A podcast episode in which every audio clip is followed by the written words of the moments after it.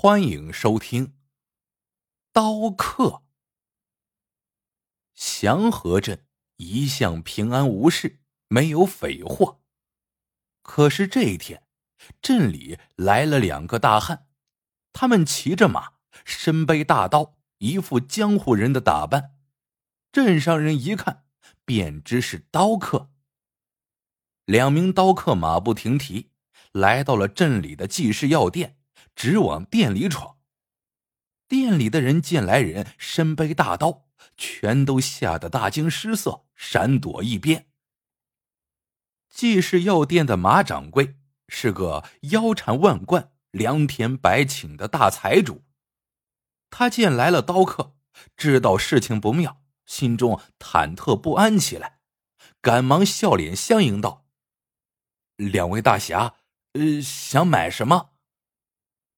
一名刀客从身上掏出一张单子，往马掌柜面前一晃：“找上面的简。”马掌柜接过单子一看，这上面的药还真不少，他不敢怠慢，忙把单子交给一边的伙计，让他们赶紧抓药。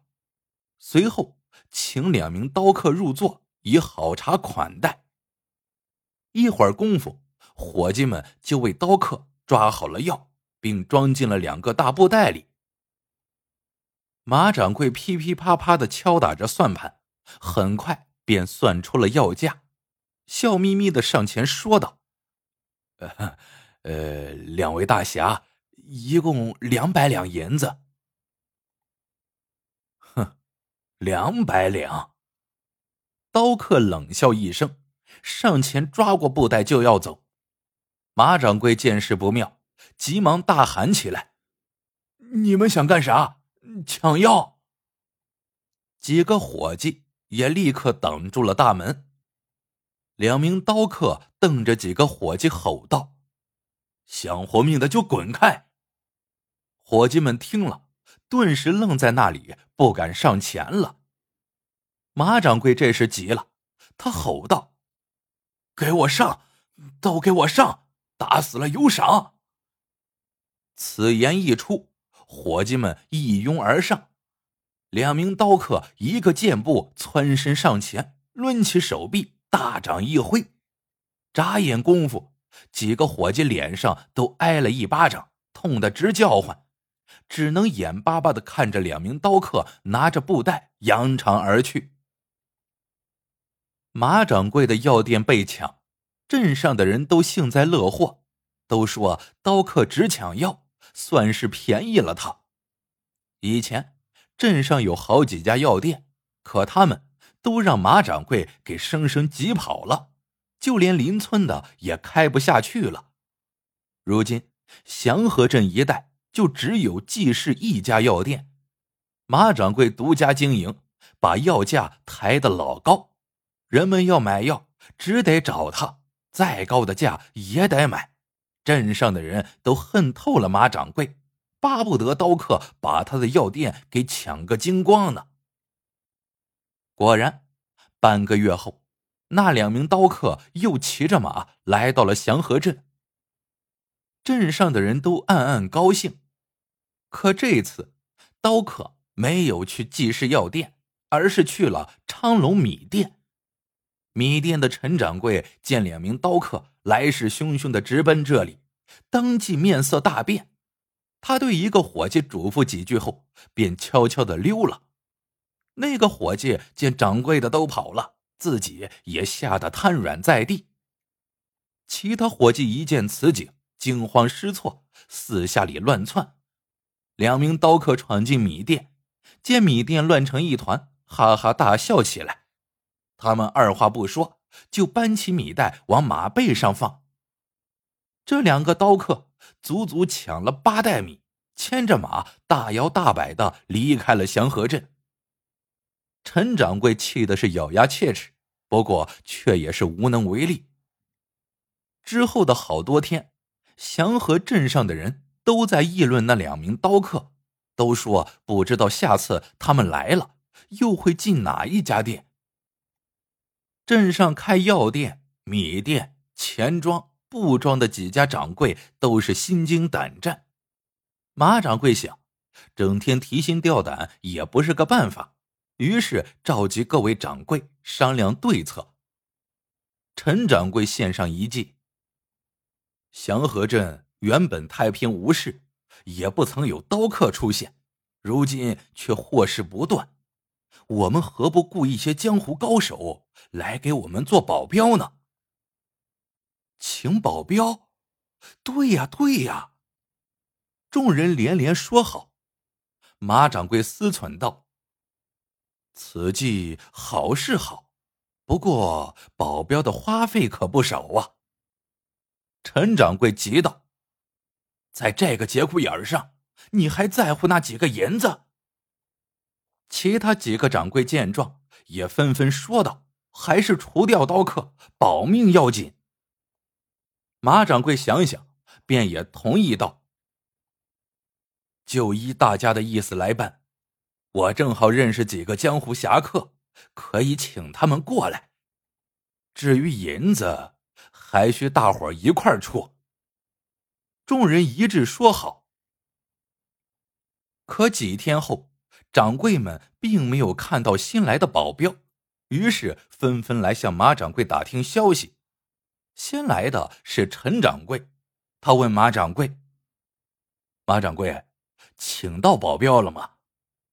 马掌柜凑上前说道：“请到了，保镖就在我家呢。”在你家，为什么不带出来？马掌柜小声说道。此事千万不能声张，这些保镖是来对付那两个刀客的，要想取他们的性命，就不能透露半点风声。等他们再来祥和镇的时候，咱们就来个出其不意，保管让他们有来无回。马掌柜带着陈掌柜去了一间屋子，屋子里有六个壮汉。马掌柜说：“这六个人。”可是道上有名的狮子山六虎，个个武功高强。领头的那个叫郑虎，外号飞天虎，飞檐走壁是身手了得。陈掌柜听了，哈哈直笑。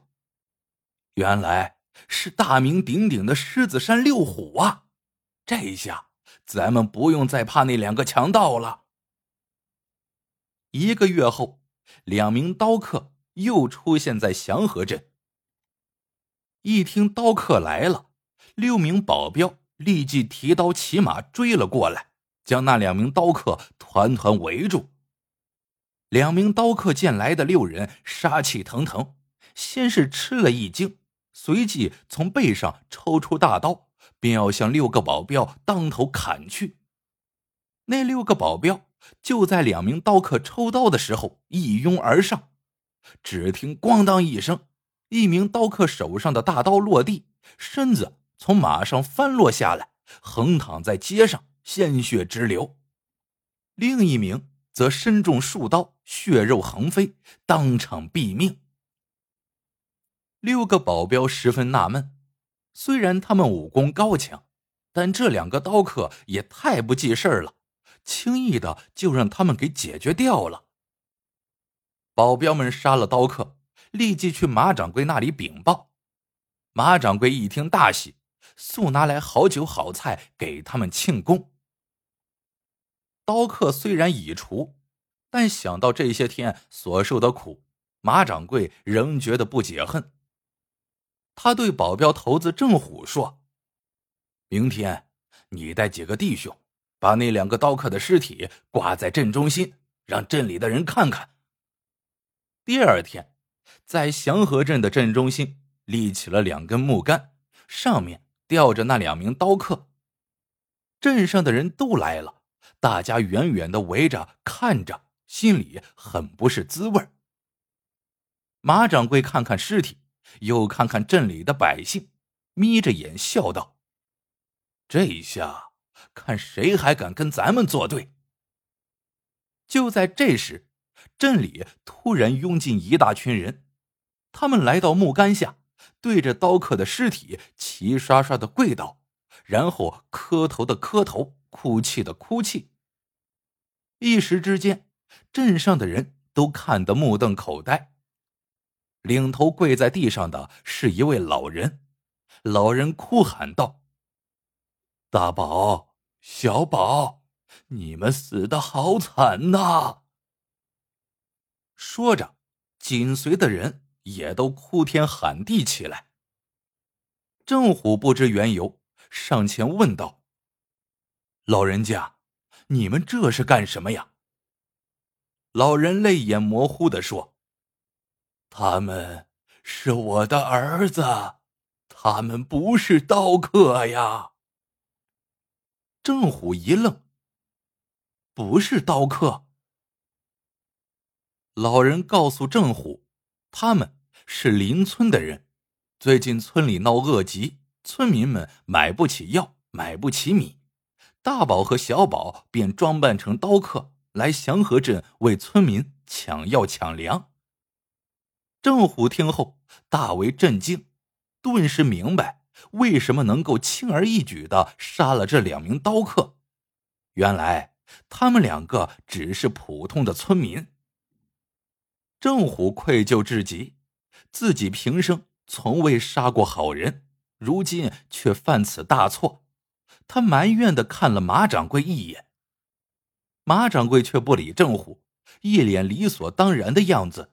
对老人说道：“他们干什么不好，非要装刀客，活该。这还不都是让你们这些没良心的给逼的？”老人说着，又哭天抹泪起来。马掌柜听了，白了他一眼，没有说话，大摇大摆的走了。因为错杀村民。郑虎感觉颜面全失，便去向马掌柜等人辞行。几个掌柜见强盗已除，不用再养着他们，便爽快的答应了。那天，郑虎将几个掌柜给的银子分发给镇里的百姓，随后快马加鞭的离开了祥和镇。让人想不到的是，就在郑虎他们离开祥和镇的第二天。有四名蒙面刀客突然出现在了镇上，他们骑着马，手持大刀，把药店、米店、布庄和钱庄一抢而空。当时，店里的掌柜眼睁睁的看着他们抢东西，却束手无策，全都吓得瘫软在地上，装起了死人。那天夜里，几个掌柜又聚在一起。他们决定请回狮子山六虎，可是他们托人四处打听，却再也没有郑虎等人的消息。倒是那四名刀客，每隔一段时间就骑着马来店里大肆抢夺。那几个掌柜又过上了担惊受怕的日子。不过，他们怎么也不会想到，那四名刀客来镇里抢夺东西的时候。还有另外两名刀客就在镇外接应，而这六名刀客就是狮子山六虎。好了，这个故事到这里就结束了。喜欢的朋友们记得点赞、评论、收藏，感谢您的收听，我们下个故事见。